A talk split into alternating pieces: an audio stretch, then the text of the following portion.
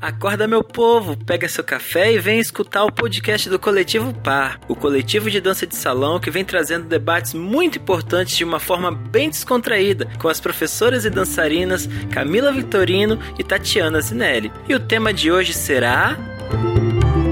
Questões de gênero no ensino e prática das danças de salão. Bom dia, boa tarde, boa noite, meu povo. Como você está, Camila? Tudo bem? Tudo ótimo, e você? Também. Na medida do possível, né? Sim, na medida em que o Brasil deixa.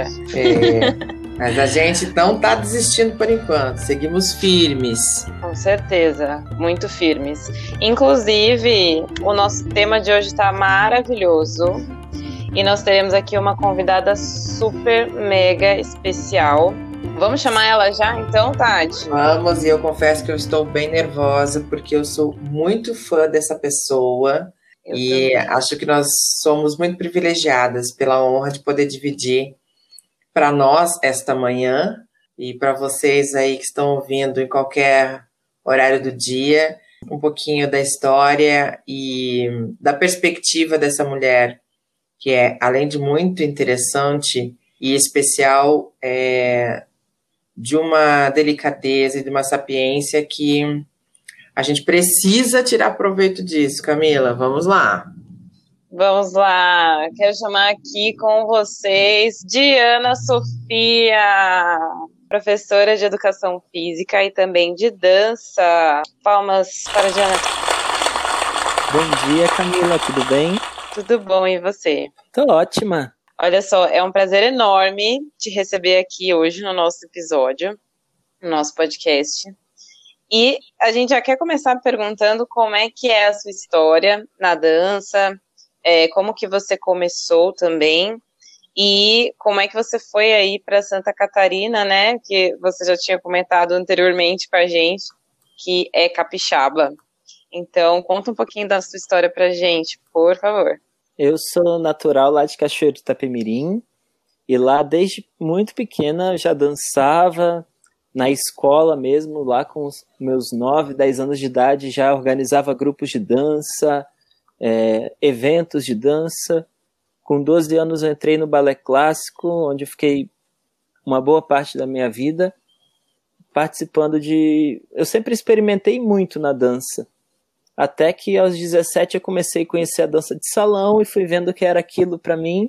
E desde então tenho me dedicado é, a ser professora de dança de salão, buscado cursos, é, buscado. É, como que eu posso dizer? Tudo que me forma enquanto professora de dança de salão. Tanto que eu fiz o Cardas, fiz o Mar né, com Álvaro Reis, e diversos outros cursos de formação profissional mesmo. Você está em Santa Catarina há quanto tempo, Di? Aqui eu já moro há três anos e meio.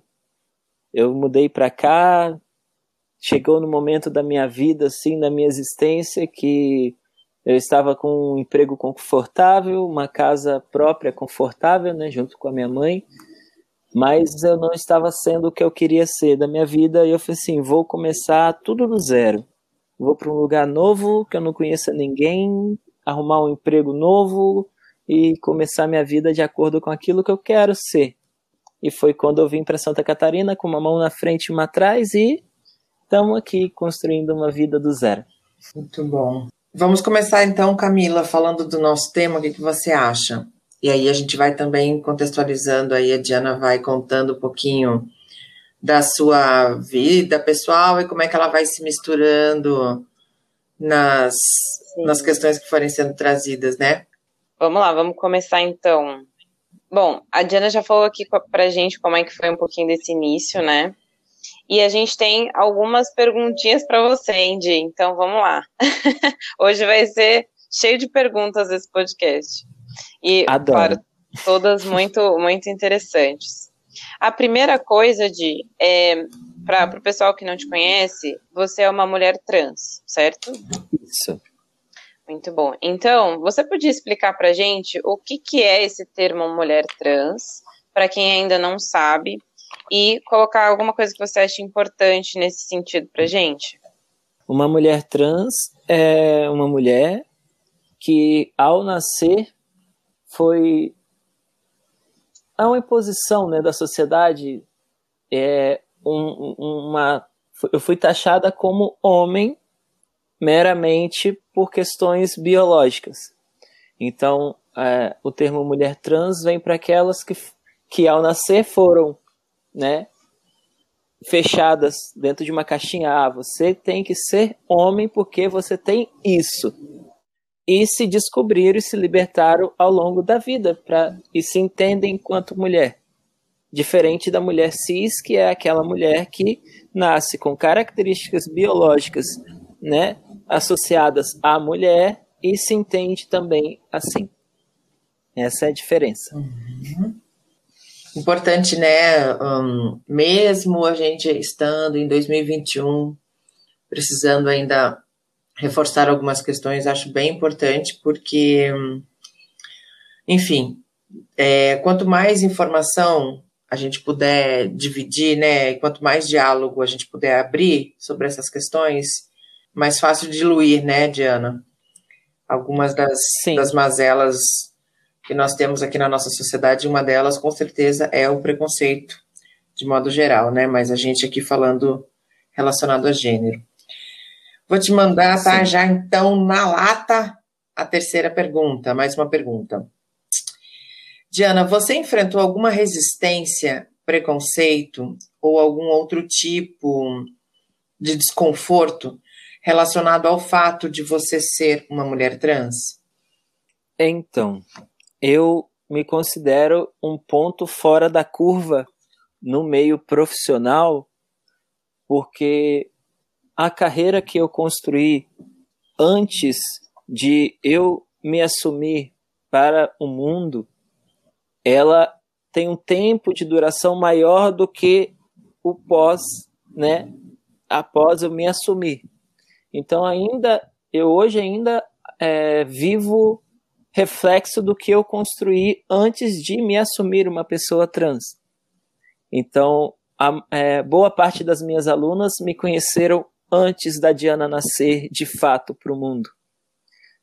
E, e como que eu posso dizer? Quando a gente fala de gênero e fala de aceitação e fala de olhar para o outro com respeito enquanto ser humano, o afeto tem um papel muito importante.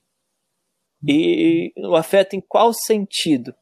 A pessoa transexual, de modo geral, ela é marginalizada a partir de um estereótipo. Porém, o que eu sempre digo é que somos pessoas normais. E quando há uma brecha para que a gente possa viver, trabalhar, estudar, é, é, ser normal, né? Viver a vida normalmente, as pessoas conseguem ver que não tem diferença entre ter uma aula com uma pessoa trans e uma pessoa cis. Uhum. O que importa de fato é o conteúdo da aula. Então, eu, eu tenho, na minha vivência profissional hoje, não sei amanhã num outro emprego, numa outra cidade, como vai ser essa realidade. Mas hoje eu ainda tenho uma herança afetiva das minhas alunas, é, do, da empresa onde eu trabalho, que me acolheu quando eu cheguei para o meu patrão e disse: Olha, eu não sou essa pessoa. Eu vim me prendendo dentro dessa pessoa há muito tempo. Eu sou Diana Sofia. O dono, né, o meu patrão disse: se você for o nosso professor, que seja o melhor professor. Se você for a nossa professora, que seja a melhor professora. E se algum aluno reclamar, alunos vêm, alunos vão. Só uhum. faça o seu melhor trabalho. E isso eu, eu, eu, trago como a herança afetiva de alguém que já conhecia o meu trabalho, de alguém que já me viu atuando enquanto professora, né?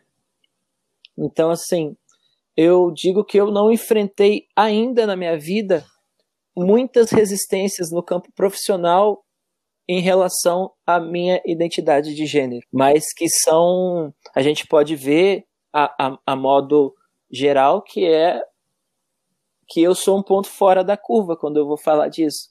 Uhum. Eu sou uma pessoa trans que tem carteira assinada, e isso é, é, é uma minoria em, em relação a muitas, muitos e muitos que estão hoje aí à mercê de, de aceitar empregos né, e formas de arrecadar dinheiro insalubres, né, etc, etc. Com certeza, e a gente fica bem feliz, assim, porque é, a gente já acha também que, que todas as mulheres trans vão ter um, um futuro que é incerto, de repente não vai conseguir trabalho, mas às vezes não é assim, né? É bacana ouvir também uma história que é ao contrário do Sim. que a gente pensa na cabeça, né? Porque aí a gente fala, poxa, mas que legal que, que também existe esse futuro, igual você falou, normal, né? De um, de um, de um ser humano normal. Não tem por que ser diferente. Isso, na verdade, deveria ser o padrão, né? Exatamente. E não uma história Exatamente. fora da curva, né? Mas é, é, legal, é bacana saber que, por mais que ainda seja uma história fora da curva, elas existem, né? Isso é muito uhum. bacana. E é importante, e é importante a gente é, dizer que quando eu chego aqui e tenho um emprego, e tenho uma carteira assinada, e tenho é, N coisas que outras não têm, o meu, a minha força, e por que, que eu estou aqui participando desse podcast, de outras ações, e movimentos que eu faço parte, é para que as outras pessoas trans também tenham esse acesso. Uhum. Entende? Uhum. Então a gente está aqui brigando por todas, para que todas venham para cá e saiam, né, e quebrem esse preconceito e tudo mais. Eu, eu acho que quando a gente fala, mês passado, não, janeiro teve, foi o mês da visibilidade trans, né? Teve o dia da visibilidade trans, e eu pensei bastante sobre isso, o quanto é importante a gente pensar em dar visibilidade no sentido de contar histórias de sucesso, né? De sucesso no sentido até de sobrevivência. É, para isso que você falou, é, a representatividade é muito importante, né, Diana? Em qualquer, acho que em qualquer instância, assim, você poder ver pessoas que estão trabalhando, que são respeitadas, que estão conquistando os seus espaços é, pelas suas competências, pelas suas lutas, e você poder olhar e dizer, cara, eu também posso, né? Eu também consigo. E, putz, é assim que eu quero ser, ou é nesse lugar que eu quero chegar.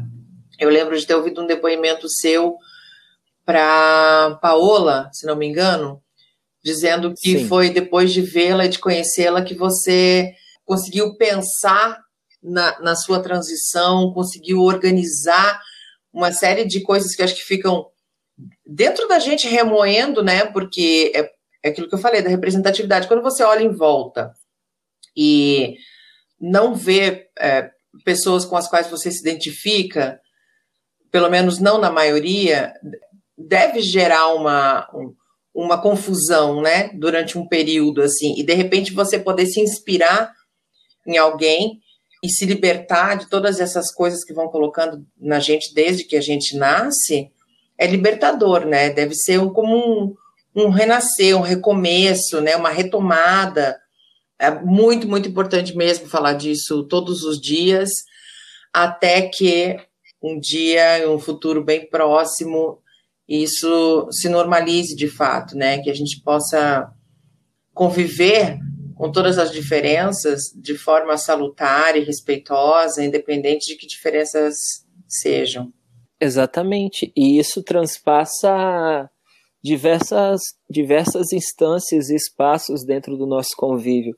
E quando a gente fala aqui de dança de salão, né, hum. os papéis de gênero dentro da dança de salão, eu desde, desde quando eu conheci a professora Raquel Mesquita, lá em 2000 e bolinha, bolinha, bolinha, bolinha, eu comecei a repensar muito né? Antes eu já trazia isso, mas depois de conhecer a Raquel e ver o trabalho dela e a proposta dela, repensar de fato o que, que é a dança de salão, para que, que ela funciona, ou é simplesmente aprender um passo, repetir e tá legal. Uhum. E dentro das minhas aulas, é, na época com grupos e tudo mais, eu sempre propunha exercícios onde não existia dama, cavaleiro, condutor, conduzido.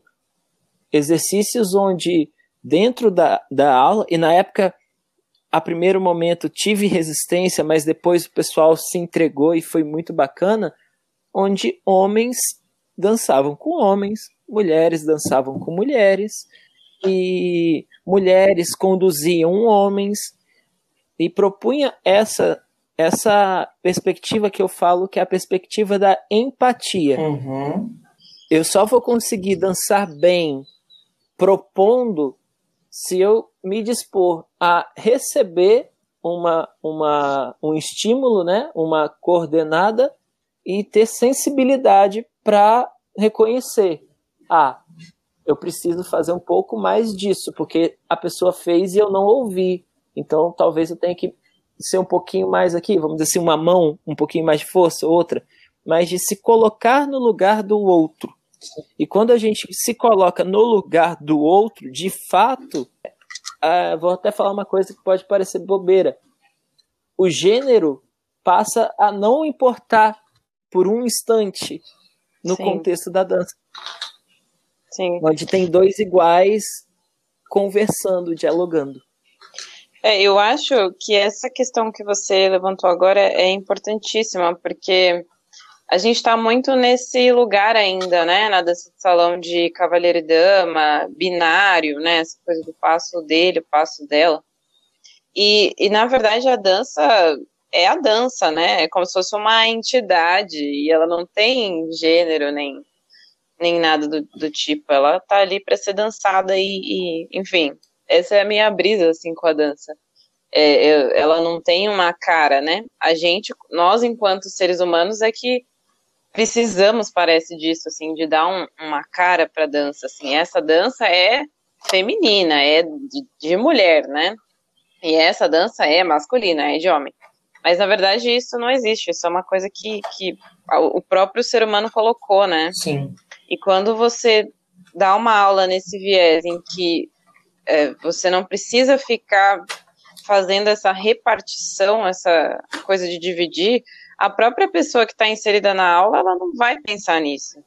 Ela pensa hoje porque um, existe um, um, sistema, né, assim, que já está rolando há muito, muito tempo na dança, então a, o professor repete o que ele aprendeu, e aí o aluno repete o que ele aprendeu com o professor, e aí de repente esse aluno se torna professor, e aí ele repete, repete, repete.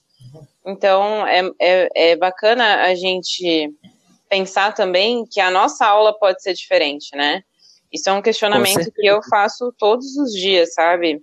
É, como é que a minha aula pode ser diferente? Porque é, a gente começa a, a, ver essas outras, esses outros tipos de, de aulas e de abordagens, e eu, pelo menos, quero sempre trazer alguma coisinha para minha aula. Uhum. E às vezes a gente encontra muita resistência ainda, né? por parte de alunos e alunas, inclusive, né, é, em geral, é, que só querem fazer é, como dama, que só querem fazer como cavalheiro, e essa coisa do binarismo está muito é, muito é o pilar da sociedade. Toda a nossa é enraizado, né? todinha é pensada de forma binária, né? Ou é homem ou mulher, ou é branco ou é preto, ou é certo ou é errado né? No, Exatamente. Tudo, tudo, tudo. E, e, é uma necessidade de se encaixar em algum lugar. Não, não, não, uhum. As coisas fluídas, elas ainda não são bem recebidas porque a gente não entende, né? E aí, como é que você Exato. faz para atender a expectativa de alguém que chega na sala de aula querendo se enquadrar, porque isso já está posto, e de repente se depara com uma pessoa que fala assim: não, querido, olha só, é, não tem o passo do homem e o passo da mulher, né? O movimento não tem gênero. Então, vamos lá, vamos deixar a coisa acontecer. Para falar, oi? Como assim? É, é existe uma necessidade, né? Eu acho que é, talvez um pouco da, das questões das pessoas que transicionam também passem por esse lugar, né, Diana, de, de Sim. puxa vida, mas e aí? sempre me disseram que eu, que eu sou mulher, aí de repente eu não me sinto assim, aí eu tenho que ser homem, mas como é que eu vou ser homem se para ser homem tem que ter determinadas determinados estereótipos e o inverso a mesma coisa, né? E também, né, e também já desse pensamento tem uma, um outro bloqueio, porque eu tenho que ser ou mulher ou homem. Exatamente, é aí que surgem as pessoas não binárias, né? ou não binários, Isso. né? Que já Sim. é uma outra coisa também, né? É, mas na medida do, do, do que a Tati estava falando, os processos são muito pessoais. vou tentar usar uma figura, uma, uma imagem aqui para a gente é, identificar. Vamos dizer, vou contar um pouquinho da minha formação na dança de salão. Eu comecei, assim, o primeiro curso, curso, curso mesmo que eu fiz foi com Marcelo Grangeiro, uhum. que é um uhum. excelentíssimo professor. Nossa, ele foi quem me deu a mãozinha e falou assim: vem que eu vou te levar para cima. E eu fui. E através dele eu conheci a professora Raquel, conheci a professora Vera Pietro, conheci diversos outros profissionais, conheci o Álvaro Reis, e vamos dizer assim, de uma figura, ah, o Marcelo Grangeiro tem uma forma verde de dar aula, o Álvaro tem uma forma vermelha, a Raquel tem uma forma lilás. Se eu fizer aula só com o Marcelo, eu vou sempre dar uma aula azul. Se eu fizer uma aula com o Marcelo e com o Álvaro, eu posso pegar um pouquinho do azul, um pouquinho do vermelho e colocar na minha aula. E se eu fizer com a Raquel, eu vou ter um pouquinho de azul, de vermelho e de lilás.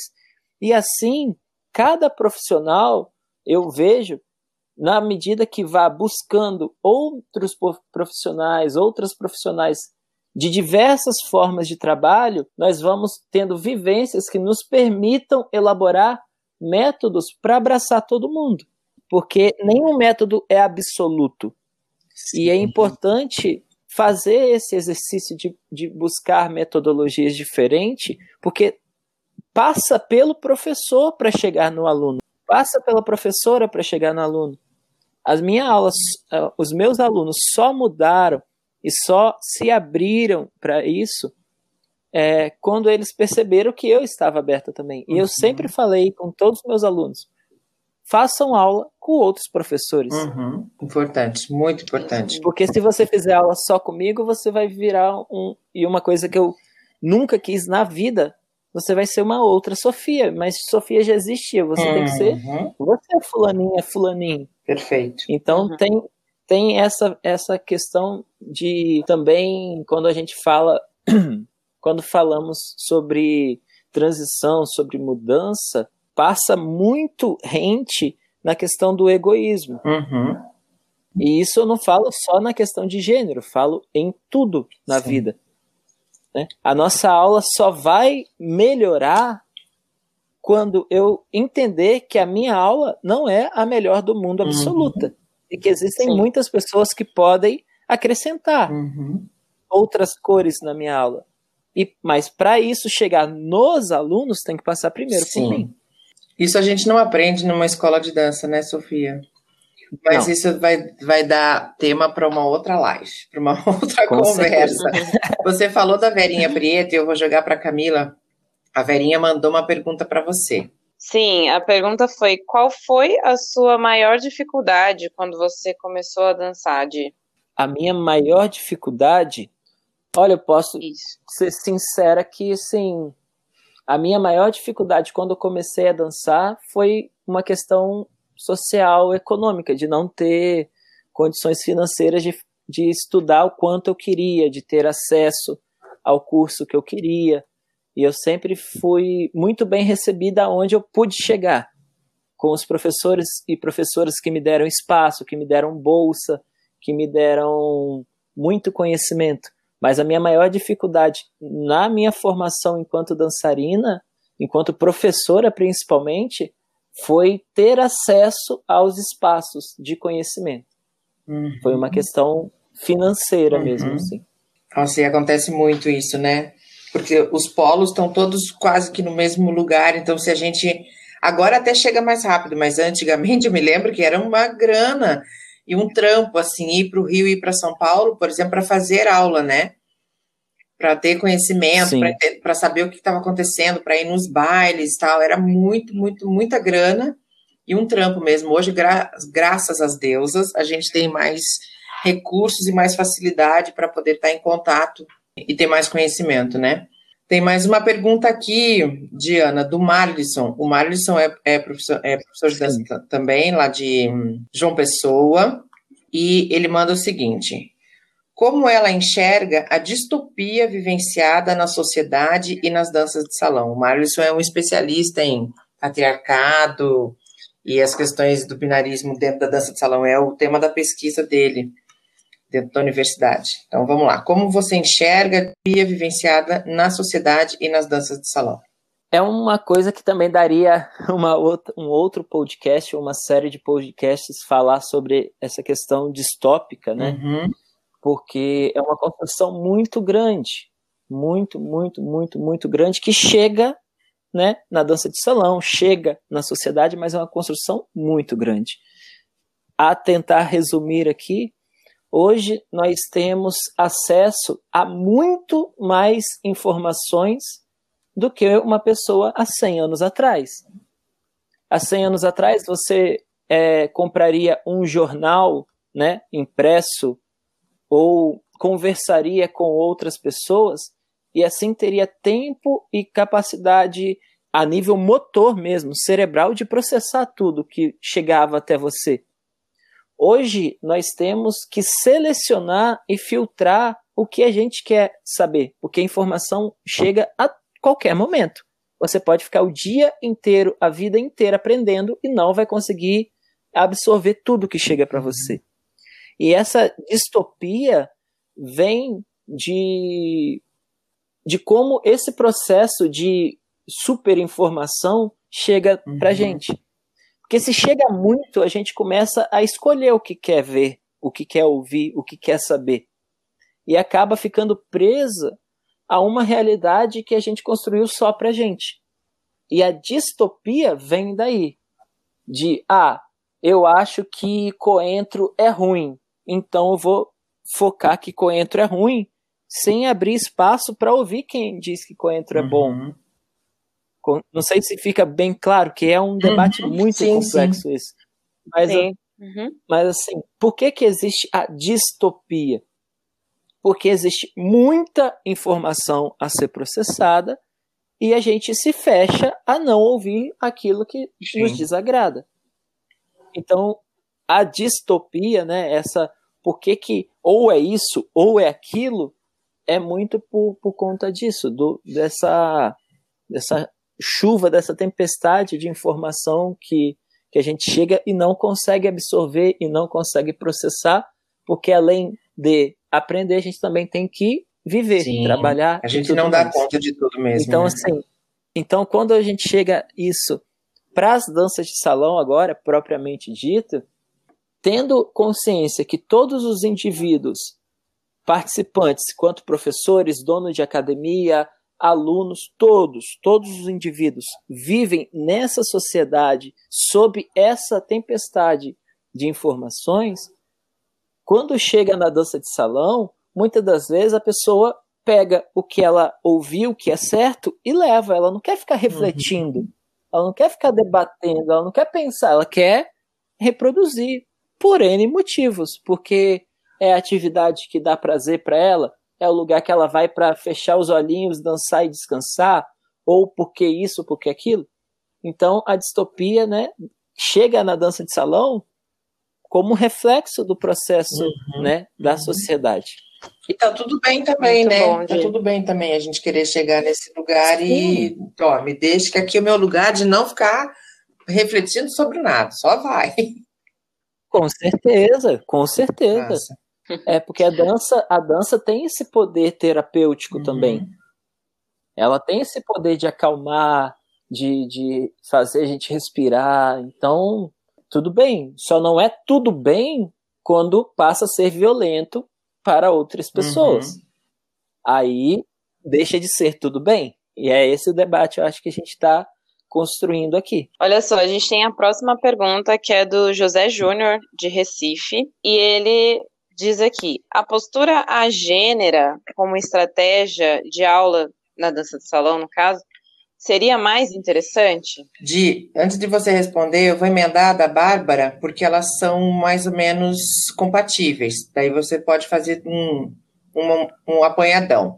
A Bárbara pergunta assim: como desconstruir na prática esse binarismo tão enraizado? Uma coisa que a gente sempre fala na dança de salão e na, em qualquer prática de ensino é que não existe receita de bolo. Uhum. Não existe uma fórmula que isso vai se perpetuar absolutamente bom em todas as, as vezes que for replicado. Mas Eu não acredito que seja a resposta ou a única resposta, mas sim, pode ser uma das uhum. respostas. Uhum. Vai depender muito é, de quão preparado e preparada, ou preparade, o profissional vai estar, entende? Porque não, não, não, não é assim, ah, o professor viu que é legal trabalhar a gênero na aula de dança de salão e chega lá e resolve fazer, mas também não tem base para fazer isso. Então, Exato. não vai ser a resposta, vai ser frustrante para o profissional, para quem está participando.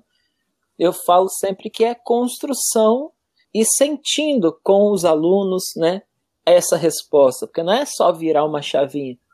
Então, é um caminho, é uma, é uma forma de se pensar que pode dar certo. Nas minhas turmas de dança de salão, funcionou. E até a forma de se soltar na dança para os homens que eram mais travados mudaram. Uhum. Mas pode não dar certo na mesma aula para um outro grupo de pessoas. Uhum.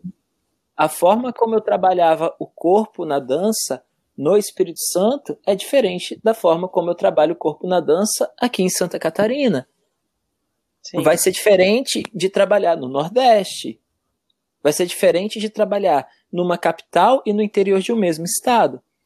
Mas da gente pensar que essa é uma possibilidade, eu digo que sim. E não digo nem é, inverter ou ser agênero, mas fazer as pessoas, né, os indivíduos que estão ali enquanto alunos, enquanto pessoas dispostas a aprender algo, que elas entendam que elas são um corpo, né, que são um indivíduo acima de qualquer é, tag, acima de qualquer caixa, acima de qualquer uhum. rótulo. Eu posso, né, buscar ferramentas para fazer com que meus alunos, minhas alunas e todos possam é, se descobrir seres dançantes. Uhum.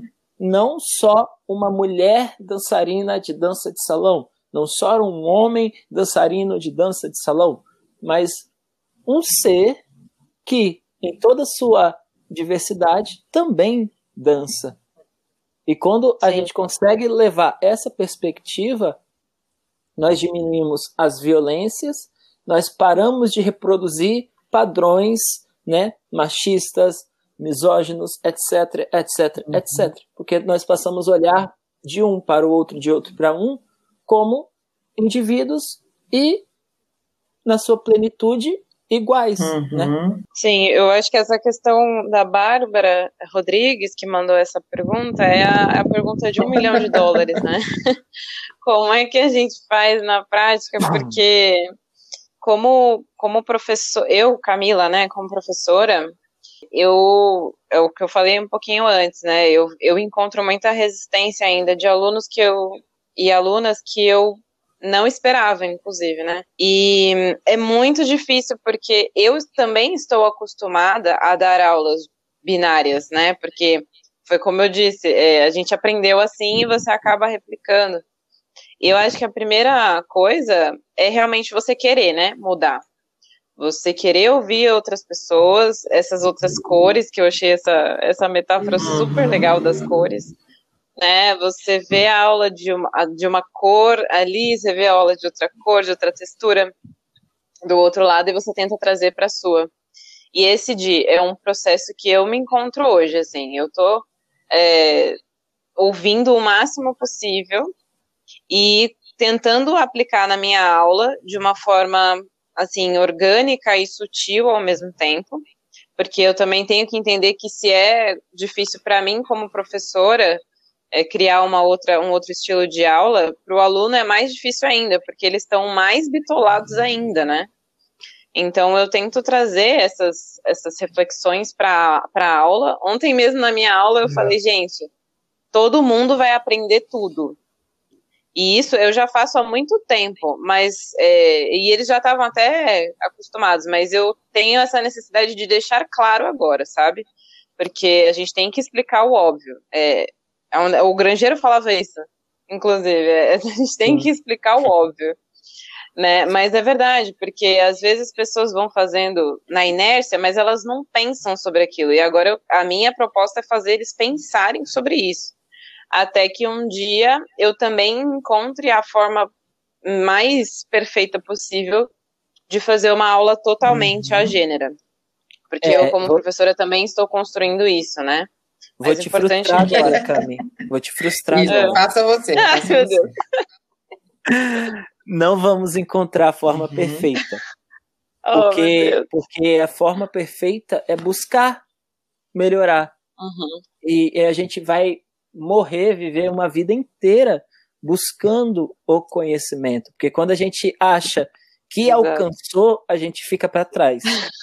Exatamente. Então, assim, nesse sentido, mas é isso, é buscar melhorar. E se né, há uhum. espaço aqui para deixar uma proposta, né, de uma forma prática, né, que perguntaram ali, é colocar nossos alunos, né, nossas alunas e alunos para dançar todos vendados ou um é, vendado e o outro não, de forma que ambos estejam conectados apenas pelas palmas das mãos. Não tem abraço com a mão direita ou a mão esquerda esticando. Não. Palma da mão, contato falange com falange, palma com palma, mãozinha aberta. E ali, em um momento, um vai ter que propor o movimento para o outro, que vai estar vendado e vai sentir através bem leve esse toque da mão para onde ir, para frente, para trás, para um lado, para o outro. Essa é uma proposta. Quem está vendado receber essa informação. E a outra proposta, ainda nessa mesma ferramenta de mãozinha com mãozinha, quem está vendado vai propor o movimento. E é papel de quem está de olhos abertos evitar é, choques, evitar que eles se batam, que batam em algum lugar. Mas quem vai falar né, o que vai ser feito é quem está de olhos fechados. Então, sim, são várias ferramentas que a gente vai usando. Eu não vou fazer isso todas as aulas, não. Mas é uma ferramenta que eu posso fazer um exercício de 15 minutos numa aula, de propor essa sensibilidade. E eu volto para aquela fala. A empatia, colocar-se no lugar do outro, colocar-se como ouvinte, e colocar como ser que sente e sentir, né, e reproduzir a partir dessa sensação. Então, assim, são várias ferramentas que, se for de interesse do pessoal, a gente pode elaborar um vídeo explicando. Eu sou uma pessoa que, se puder ajudar de alguma forma, estou sempre disposta a compartilhar esse conhecimento. Isso. Uma coisa que é, é, você falou agora há pouco sobre a Raquel Mesquita, é, bom, a Raquel é, um, é também um marco na, na, minha trajetória, assim, né, na minha formação, tanto como mulher como profissional também. E a Raquel fala uma coisa, Camila, que é, que é muito legal, que ela trabalha com propostas abertas. E nas propostas abertas, é, a gente pensa a nossa aula e, e cria as estratégias a partir do contexto. Então, isso também ilustra o que, o que a Diana falou sobre não, não ter uma aula perfeita, porque a aula perfeita, ela nunca vai ser igual.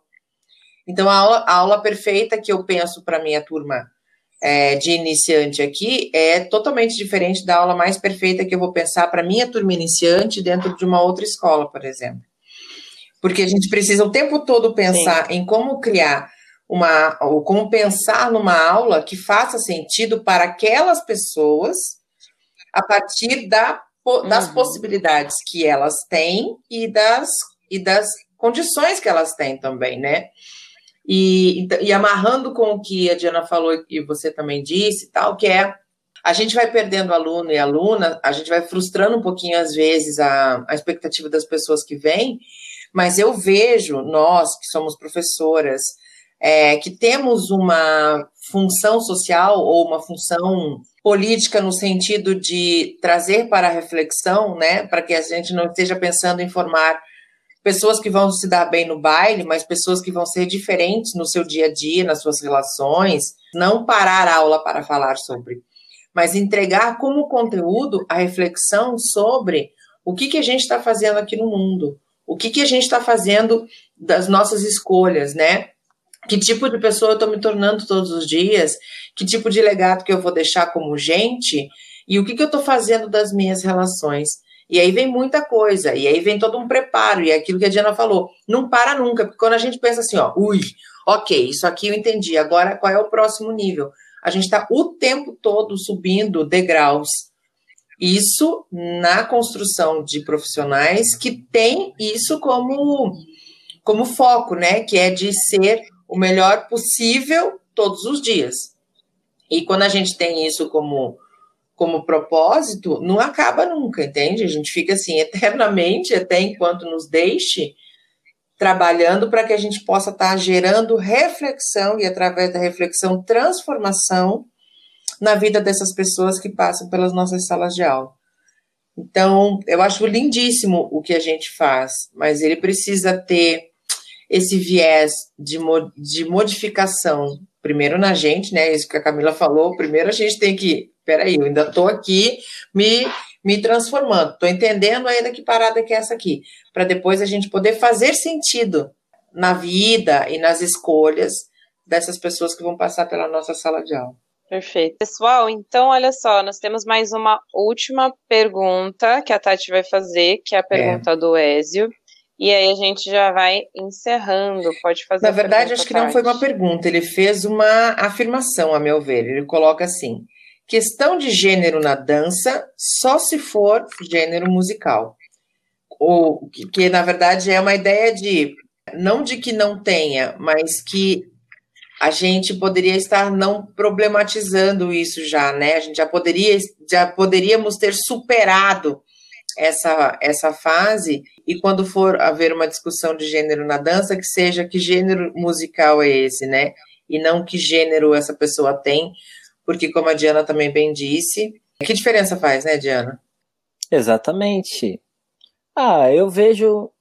Eu vou, vou fazer uma interpretação minha, não sei qual era a intenção na frase, mas vou interpretar comigo. Eu também concordo, acho que sim, quando a gente tiver que pensar, né, ou debater, discutir sobre gênero na dança, que seja qual gênero musical a gente vai ouvir, mas que o futuro seja assim, porque hoje a gente ainda precisa, né, debater muito nessa construção e que no futuro a gente só, só precise se preocupar em qual gênero musical a gente vai ouvir. Ele vai chegar, esse futuro vai chegar logo. Ele já está tá muito mais perto, né? Quando que eu ia pensar, sei lá, faz, faz 30 anos que eu tô enfiada nesse mundo da dança de salão há, sei lá, 10, 5 anos atrás, eu jamais imaginaria a gente tá, estar falando sobre todas essas questões que a gente está falando dentro da dança, trazer para o mundo da dança, porque também a gente mesmo sempre se iludiu e vendeu a ideia de que é maravilhoso, né? Todo mundo que vem para a dança de salão vai ser feliz, porque aqui só tem pessoas incríveis. E a nossa vida se transforma quando a gente passa a fazer aula de dança de salão. E quando a gente vai para o baile, não existe problema. E não existe esse mundo da Alice dos Pais das Maravilhas, né? Mas é. nós temos a responsabilidade de fazer com que esse mundo seja minimamente melhor, né? Sim, é. Essa ideia de maravilha aí é, nas palavras do Pedro, né? Do grande caminhoneiro Pedro, é cilada, Bino. Mas, mas... A gente caiu no cilada, gente. Então, mas eu falo assim, só uma, um último momento, assim, só para a gente é, tentar, da última forma, assim, ilustrar, porque tem que ficar ilustrado para as pessoas conseguirem entender, porque cada pessoa vai ter um jeito de entender. Talvez agora algumas pessoas que não tenham entendido antes vão entender agora. É, a Tati e a Camila são professoras, são dançarinas, e ambas sabem que se você quer ser a melhor dançarina de samba de gafieira, você precisa dançar tango, bolero, forró, axé, cha-cha-cha, tudo. Uhum. Porque se você dançar somente samba de gafieira, você não vai chegar nem perto de ser a melhor do samba de gafieira. Uhum. Se você quer ser a melhor do forró e dançar só forró, você não vai chegar nem perto de ser a melhor dançarina de forró. Uhum. Então, na nossa prática, enquanto enquanto seres humanos e indivíduos, se a gente quiser ser muito bom naquilo que faz, muito boa naquilo que fazemos, Nós temos que experimentar e viver outras experiências, uhum. outras vivências. Porque é a partir de nós identificarmos o que de bom tem em cada parte que nós vamos nos fazer de fato boas uhum. ou um pouco melhores do que é. somos. E o, o, melhor corpo é aquele corpo que é diverso, né? Que experimentou muitas coisas, que se construiu por muitos caminhos. Ele vai ser versátil e mais inteligente, com certeza. Adorei, gente. E eu saí da.